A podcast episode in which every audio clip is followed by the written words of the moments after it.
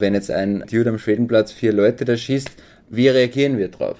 Nehmen wir diese Kriegserklärung an oder eben nicht. Ja, wir müssen unbedingt etwas machen und Extremismusarbeit äh, leisten und dann findet man irgendeinen Extremismusverein. Ja, der muss jetzt alles machen. So geht das nicht. Auch extremistisch orientierte Jugendsubkulturen sind immer ein Spiegel der Gesellschaft. Also in der Prävention generell äh, spricht man auch davon, dass ein gewisser Prozentsatz an, an, Jugendlichen oder Erwachsenen durch Prävention auf keinen Fall zu erreichen ist, egal durch welche Maßnahmen. Gleichzeitig bin ich aber, und so kommt es mir oft vor, irgendwie der erste Erwachsene, der ihnen zuhört.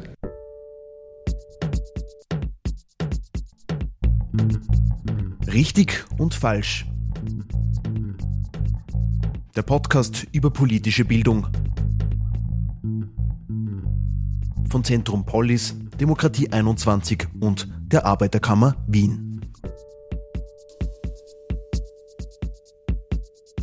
Hallo und herzlich willkommen zu dieser Folge von Richtig und Falsch, dem Podcast für politische Bildung. Ambra Schuster ist am Mikrofon, ich bin Journalistin und so viel kann ich verraten, das Thema, mit dem wir uns in der nächsten guten halben Stunde beschäftigen, ist aktueller denn je. Die Rede ist von Extremismus. Wenn der Blickwinkel so verengt ist, dass es nur mehr ein Thema gibt, auf dem die Jugendliche in ihrer Identität aufbauen, dann wird es wirklich gefährlich. Dann kann es sein, dass Jugendliche Entscheidungen treffen, die fatale Konsequenzen haben, eben weil sie die eigene kritische Stimme ausschalten. Das ist Fabian Reicher. Er ist Sozialarbeiter bei der Beratungsstelle Extremismus und arbeitet mit Jugendlichen, die, sagen wir, eine Distanz zu unserem demokratischen System aufgebaut haben. Oder sich im schlimmsten Fall sogar schon radikalisiert haben. Sei es jetzt in eine rechtsextreme, linksextreme oder islamistische Richtung. Ich denke da zum Beispiel an vergangenen Juni. Wir erinnern uns, drei junge Burschen sollen da einen islamistischen Anschlag auf die Wiener Regenbogenparade geplant haben. Laut Staatsschutz sollen sie sich online radikalisiert haben und sind damit keine Seltenheit. Wenn dann etwas passiert oder wie in diesem Fall gerade noch verhindert wird, heißt es schnell, wo war die Schule? Warum hat niemand präventive Maßnahmen ergriffen?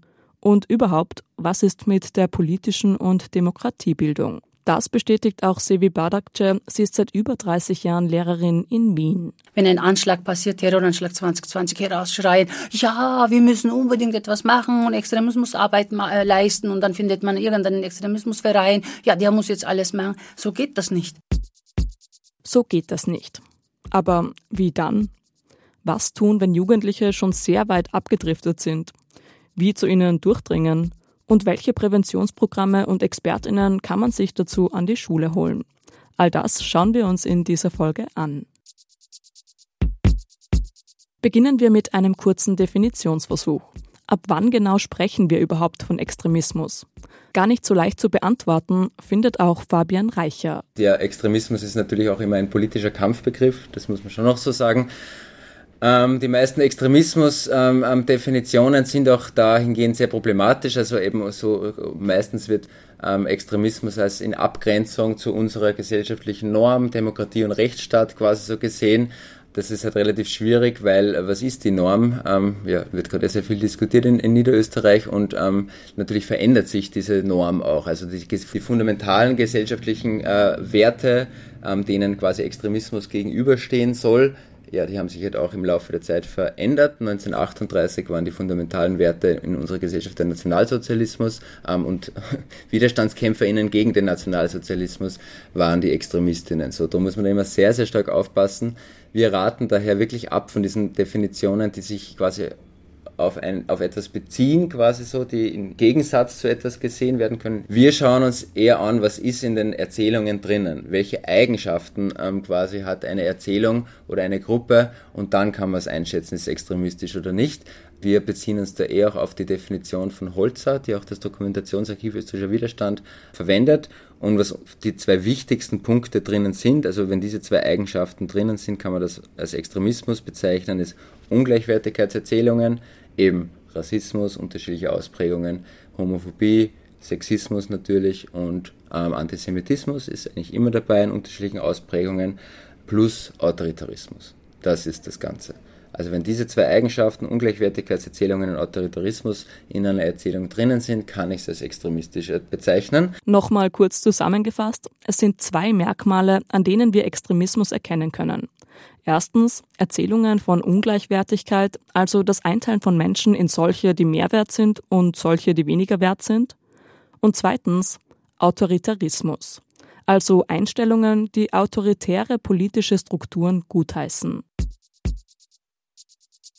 Andreas Peham ist Mitarbeiter des Dokumentationsarchivs des österreichischen Widerstandes, kurz DÖF.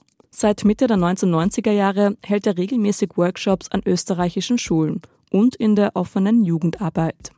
Er sagt, dass Radikalisierung ein Prozess ist, in den man eingreifen könne und dass es Einstellungen gibt, die Radikalisierung nähern. Wir finden uns hier im Vorfeld, ja, und das Vorfeld äh, dieser unterschiedlichen Extremismen äh, wird äh, sozusagen dargestellt durch Rassismus, Antisemitismus oder Homophobie natürlich auch ganz wichtig oder allgemeiner gesprochen äh, von gruppenbezogener Menschenfeindlichkeit. Genau um dieses angesprochene Vorfeld geht es in der Präventionsarbeit an Schulen. Wo, wenn nicht in der Schule, ist Platz, um mit Jugendlichen zu arbeiten. Die Schule müsse sogar der Ort sein, an dem Jugendliche abgefangen werden, sagt Servi Badakce. In den letzten Jahren ist irrsinnig viel passiert gesellschaftlich und nicht nur jetzt in Österreich, sondern auch wirklich global. Und die Kinder und Jugendliche damit alleine zu lassen und nie auf sie einzugehen und die Themen mit ihnen zu besprechen, wäre eben auch ein Grund, warum ähm, die Jugendlichen zum Beispiel im Internet oder so äh, Gruppierungen suchen, wo sie das Gefühl haben, ja, da wird das thematisiert, was sie beschäftigt und da wollen wir jetzt zuhören und da wollen wir vielleicht mitmachen. Ähm, dem müssen wir in der Schule entgegnen, also begegnen und sagen oder entgegnen und sagen, nein, wir thematisieren Dinge jetzt in der Schule. Schule soll und muss also hinschauen. Nur, wie erkennt man überhaupt, dass Jugendliche abdriften? Sevi erzählt hier von ihren Erfahrungen. Also wenn die Jugendlichen sich zurückziehen, ne, ist das sicher ein Zeichen. Wenn die Jugendlichen, also wenn ein Schüler oder eine Schülerin die früher den Unterricht so stark gestört hat, quasi gestört hat, plötzlich ähm, eben ruhig wird und, und ganz brav wird und, und sich total anpasst, muss man genau hinschauen. Das passiert oft zum Beispiel nach den Ferien, ja, dass, die, dass ein Schüler oder eine Schülerin sich total verändert. Oder man muss genau schauen, welche Meldungen kommen denn von den Jugendlichen immer wieder? Sind das, äh, gehen sie in eine bestimmte Richtung? Sind sie jetzt sehr viel religiöser geworden?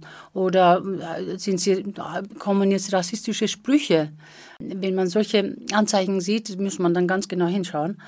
Das, das sind eben ja, Anzeichen, wo man sagen würde, uh, da müssen wir jetzt wirklich mit dem Schüler oder mit der Schülerin zusammenarbeiten. Das schaut nicht gut aus. Es ist nicht per se jetzt so, sofort jetzt extremistisch, wenn, wenn, wenn solche Sprüche kommen von den Schülerinnen und Schülern. Aber man muss eben genau hinschauen. Das wären so sozusagen ein bisschen, also ja, Anzeichen. Das klingt irgendwie einfach. Gut aufpassen und dann reagieren. Aber ganz so easy ist das dann doch nicht. Es braucht Empathie und Geduld denn der Grad zwischen berechtigten Ängsten und Überreagieren ist schmal.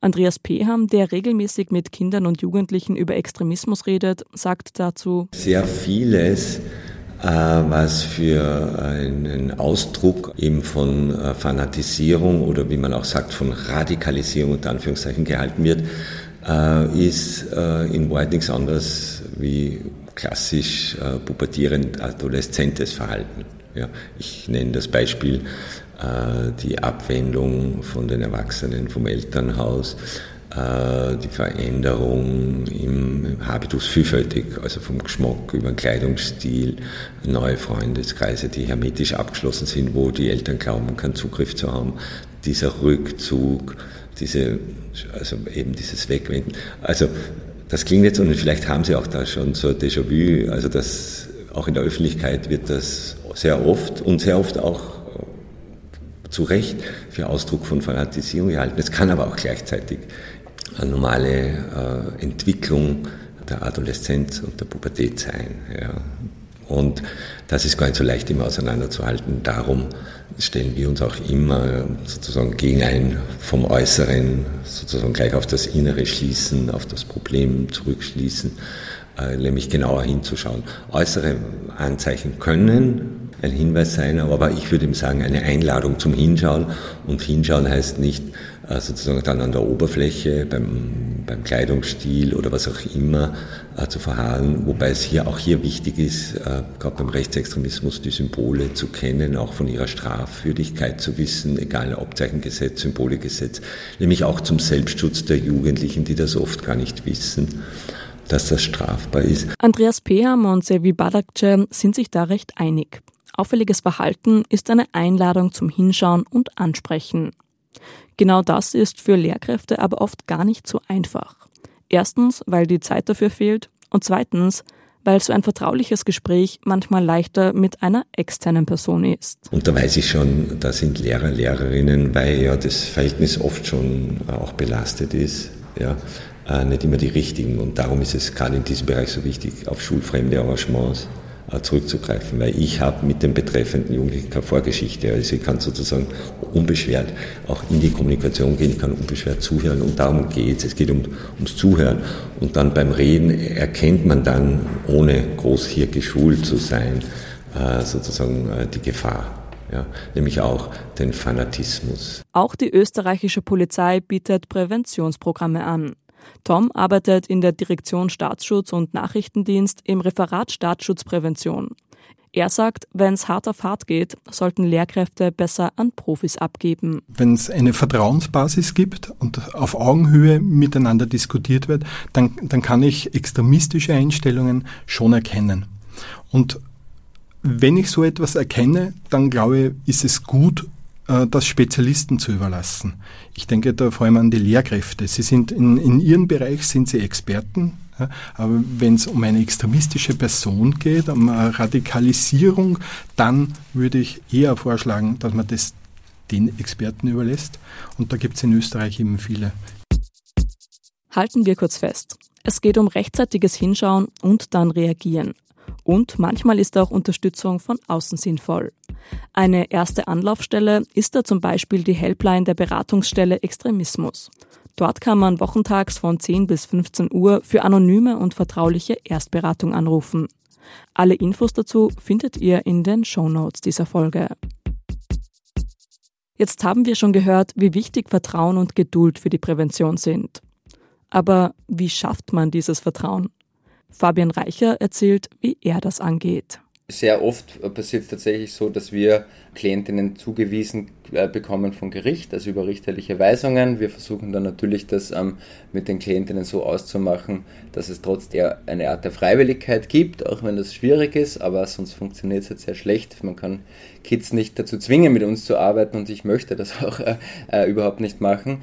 Das heißt, sehr oft kommen sie so, sehr oft auch über Angehörige, was ähm, alle extremistischen Szenen und Strömungen auch gemeinsam haben, ist so eben diese subkulturelle Komponente, wo es sehr stark Staat und alle staatlichen Institutionen abgelehnt werden.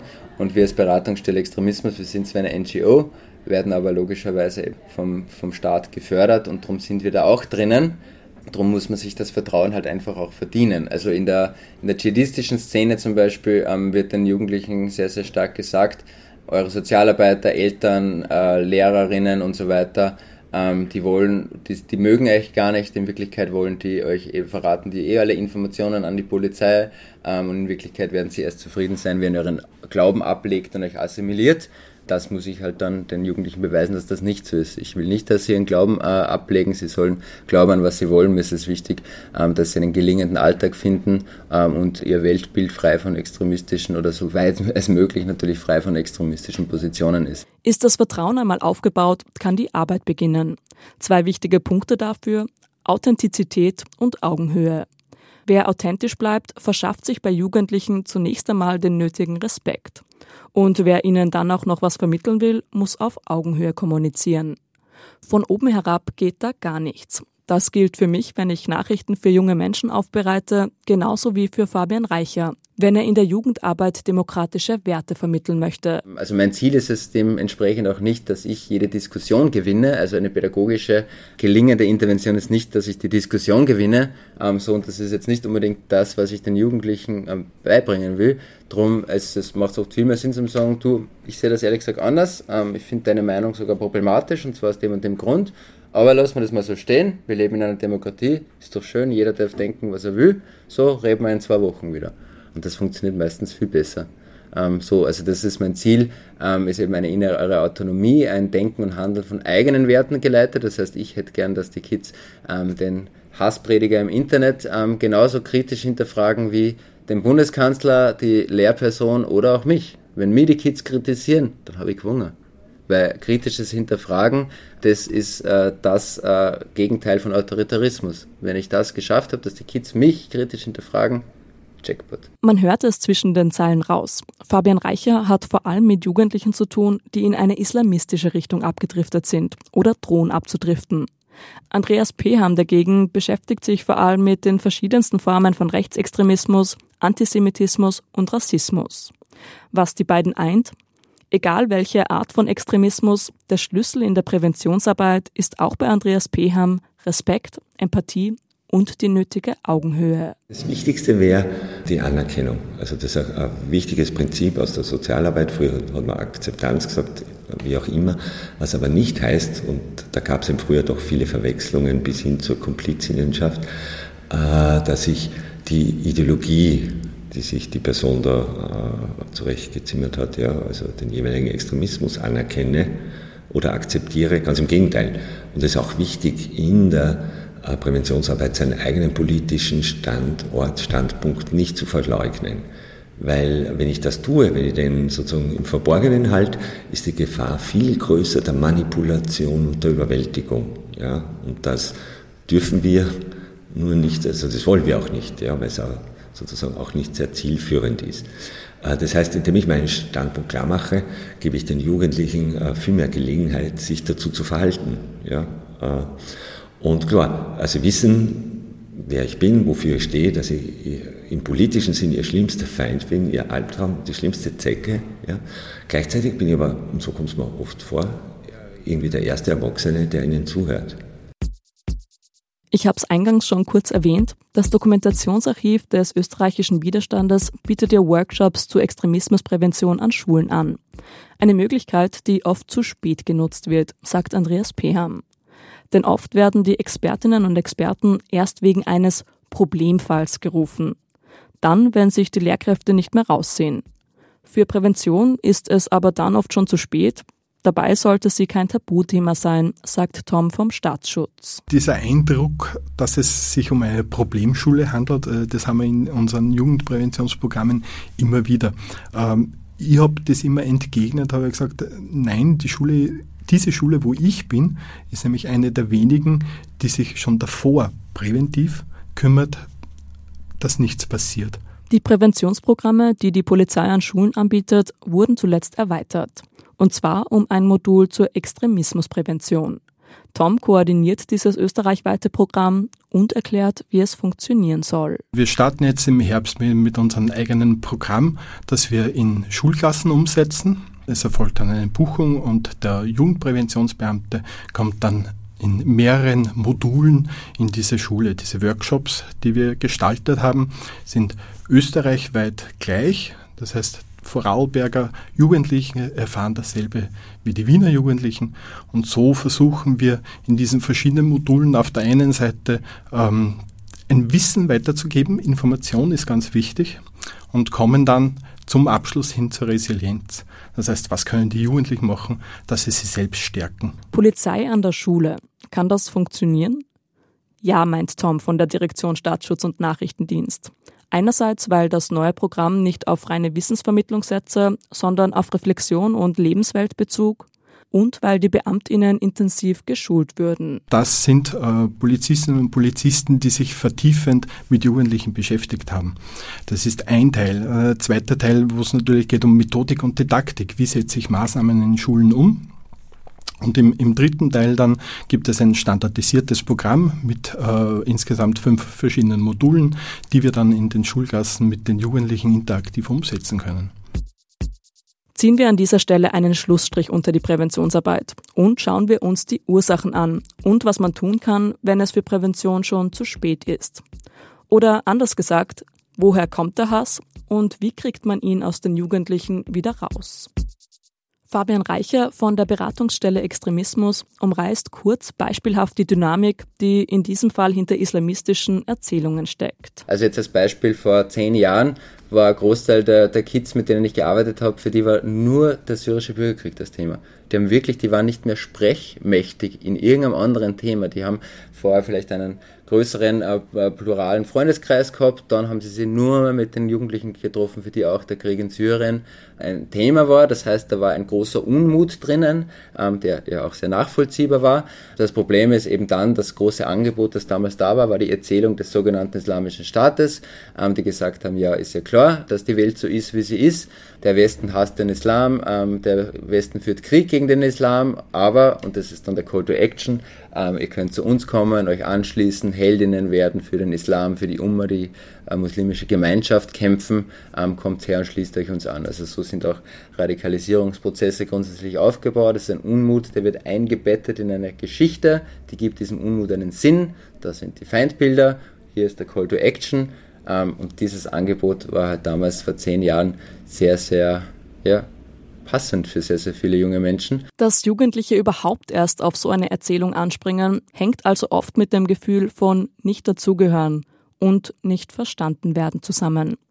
Oft beginnt alles mit einer gewissen Wut und Erniedrigungserfahrung, sagt Fabian Reicher. Die Wut, die die Kids haben, die ist berechtigt. Die brauche ich ihnen nicht wegnehmen. Beziehungsweise wenn ich sie ihnen wegnehme und wenn ich es delegitimiere, dann hole ich sie damit nicht ab. Wenn ich den Kids, ja, ist zwar scheiße, dass der Polizist dich bei der ähm, Personenkontrolle rassistisch beleidigt hat, aber du hast dir vielleicht auch was Blödes gesagt oder hast dich blöd aufgeführt oder es ist ja nicht so schlimm und schau, woanders ist es viel schlimmer und so weiter. Na, das ist scheiße, dass der, dass der Polizist dich rassistisch beleidigt hat. Da gibt es keine Entschuldigung, das ist scheiße. Du hast vollkommen recht, dass du wütend bist. Aber es ist nicht so, dass der Westen Krieg gegen den Islam führt. Ich bin auch ein Vertreter vom, vom, vom Westen. Mich, äh, mir ist das wurscht an, was du glaubst. Bitte glaub an, was du willst. So, also das ist so ein bisschen ähm, die Ebene, ähm, wie man da reinkommt und wie man auch in Diskussionen reingeht. Aber wenn ich halt immer ihnen ihre Ohnmachts- und äh, ja, Erfahrungen, äh, Diskriminierungserfahrungen, Erniedrigungserfahrungen wegnehme und sie dadurch wieder zum Opfer mache, dann werde ich es nie abholen. Stichwort Opfer. Gerade wenn es um islamistisch geprägten Extremismus geht, werden Jugendliche schnell in ein Eck gestellt ohne die Möglichkeit, sich überhaupt zu erklären. Die Kids haben natürlich alle ähm, auch das Bedürfnis, selber Position ähm, ähm, äußern zu können in einem Diskurs, der meistens über sie geführt wird. Also dieser Diskurs, den es seit 9-11 gibt über Islam und Terror, sage ich jetzt einmal, ähm, zwei Worte, die eigentlich nicht zusammenpassen, aber seit 9-11 hat in unseren Köpfen sehr stark zusammen gedacht werden der Diskurs wird über muslimische Jugendliche geführt und sie, das ist eben auch so ein bisschen unser Job oder auch mein Job, wo ich sehr stark drauf schaue, ähm, dass sie die Möglichkeit haben, auch ihre Positionen zu äußern in diesem Diskurs und dass der Diskurs mit ihnen geführt wird und nicht über sie. So, die Jugendlichen brauchen also mal Platz, sich auszudrücken, ihre Erfahrungen zu teilen und auch ernst genommen zu werden. Aber wie gelingt es dann in weiterer Folge, ihr verfestigtes Weltbild wieder aufzuweichen? Es braucht eine gemeinsame Basis. Fabian Reicher erzählt, wie er sich so eine Schritt für Schritt mit den Jugendlichen erarbeitet. Du trauerst nicht ähm, darum, weil die Menschen den Propheten beleidigt haben. Das kann ich verstehen. Aber du findest es trotzdem nicht gut, dass die Menschen erschossen werden, oder? Okay, ja, so ist eine gemeinsame Position. Finde ich auch scheiße so. Das so funktioniert das sehr, sehr gut. Ja, es geht halt wirklich darum, dass man sich einfach auch ein bisschen auf die Lebenswelt der Kids einlässt. Und wenn ich halt ähm, 20 Kids drinnen habe, die halt einen muslimischen Glauben haben, dann macht es halt, finde ich, schon auch Sinn, dass man sich ein bisschen damit auseinandersetzt. Also ich meine, das ähm, Interesse und Aufmerksamkeit an, an ihrer Lebenswelt und an dem, was ihnen wichtig ist, das ist halt einfach das Um und Auf. Lebenswelt der Jugendlichen. Das bedeutet heute auch oft Internet und Social Media. Die Beratungsstelle Extremismus ist deshalb auch auf Kanälen wie YouTube aktiv.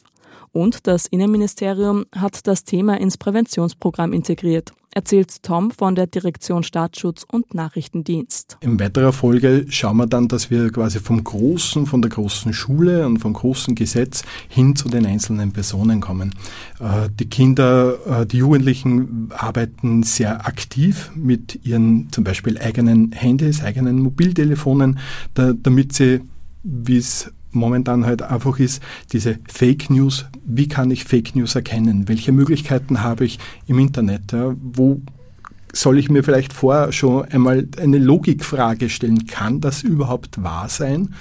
Und wo habe ich dann die Möglichkeiten, dass ich es überprüfe auf den verschiedenen Seiten? Und so lernen Sie quasi eins nach dem anderen, wie ein Radikalisierungsprozess abläuft, wie schaut es aus, wie kann ich Fake News erkennen.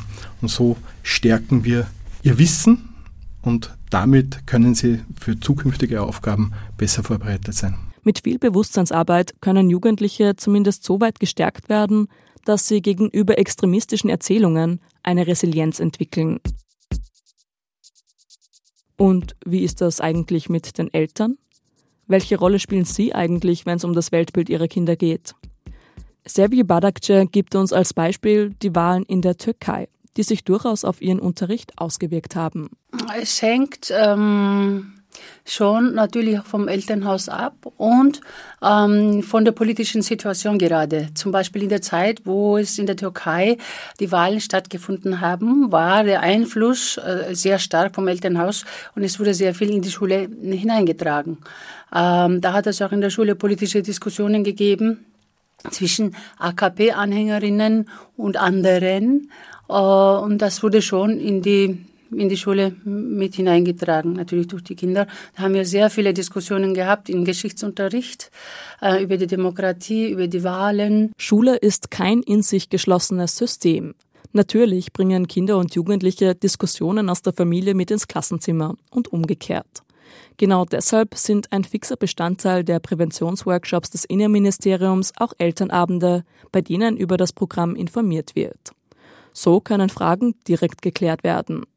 Aber nicht alle Eltern können so gut erreicht werden, sagt Tom vom Referat Staatsschutzprävention. Bei diesen Elternabend kommen äh, ganz viele Eltern, äh, die sich sowieso mit dieser Thematik beschäftigen. Ja? Und diese Eltern, die sich nicht mit der oder die, die sich nicht mit der Thematik beschäftigen wollen, ja, die, die kommen eher nicht. Ja.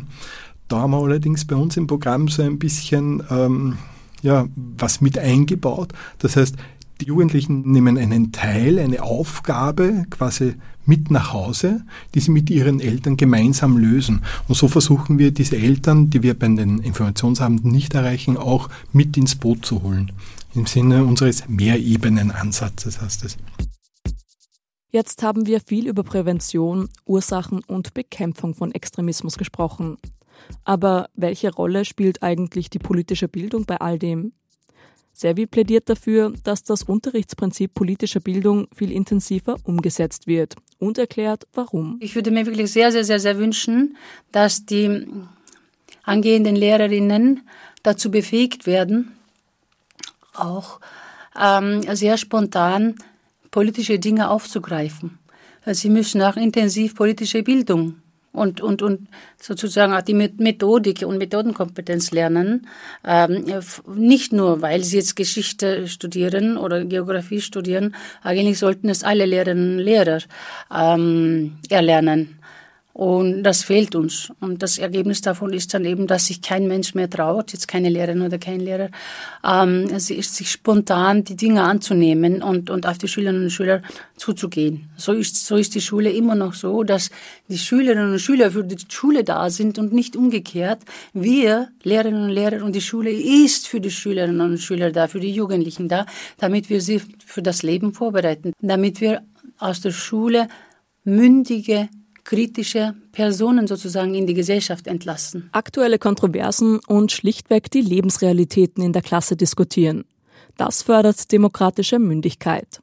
So fassen Jugendliche Vertrauen, und zwar vor allem in sich selbst und nicht in schlechte Einflüsterer. Eine wichtige Voraussetzung im Kampf gegen Extremismus. Andreas Peham erklärt abschließend, warum. Dieses permanente im Wortführen der demokratischen Werte von Seiten der Politik äh, bei gleichzeitigem Handeln im Widerspruch zu diesen Werten. Ja, eben die Gleichheit, die Freiheit. Die Jugendlichen erleben das im Alltag aber ganz anders. Ja, sie werden nicht gleich behandelt, wenn sie schon wieder kontrolliert werden. Ja, nur, nur weil sie dunklere Haare haben. Also von der Hautfarbe gar nicht zu reden hier.